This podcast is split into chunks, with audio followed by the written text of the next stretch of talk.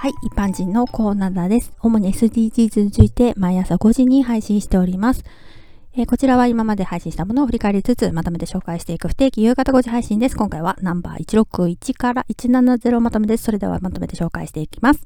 ナンバー161、女性の肩書き2022年6月10日配信ですね。一般的に男女平等をとか言いますけど、男女平等の社会にしていこうと主張するフェミニストは叩かれやすい印象です。中には女性であることを売りにしていたり、女っていう風にあえてアピールする同性が世の中にはいるから、女性側の考えっていうのが個々でバラバラかもしれないですね。医者の免許を持っているからだと思いますけど、今は医者として働いてるわけでもないのに、自分から女医ですっていう風に名乗っている人がいるんですよね。そこはわざわざ女医ですって言わなくてもいいのに、医師であり、女アピールしたいから、そう言ってるんだよね、きっと。次、ナンバー162、赤ちゃんポスト。赤ちゃんをポストに入れて立ち去るなんてっていう意見もあると思いますけど、赤ちゃんの命を守るためにも、今のところポストっていうのがベストな形だから、こういう仕組みがあるんですね。ただ、設置しているところが熊本県と北海道なので、まだまだですね。次、ナンバー163、人に押し付ける人。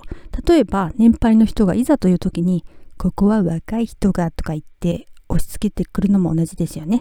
自分で言えば自分でやればって思います。次、ナンバー164、記憶抹消。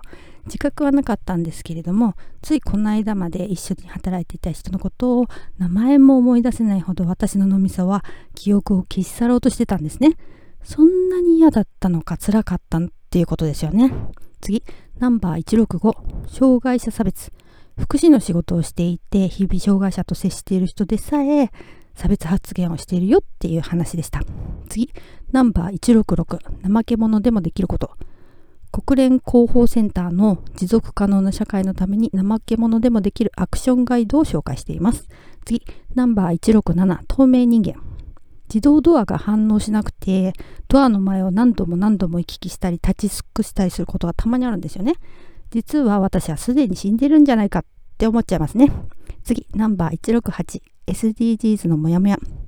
SDGs について考えると、モヤモヤすること多いんですよね。でもそれが SDGs。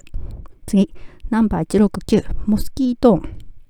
私はモスキートーンが聞こえないので、どんな音なんだろうって思いますけど、聞こえないからこそ、不快な音のそばで長時間入れたとも言えるんだけど、よく考えたらちょっと怖い話ですよね。次、ナンバー170、多様性とかダイバーシティとか。例えば、ファッション雑誌。昔は金髪で細身のモデルばかりだったけど、今は髪の色が黒とか赤毛とか天然パーマ、肌の色もいろいろ体型もプラスサイズモデルと呼ばれるモデルが起用されてますよね。えー、過去配信ナンバー161から170まとめでした。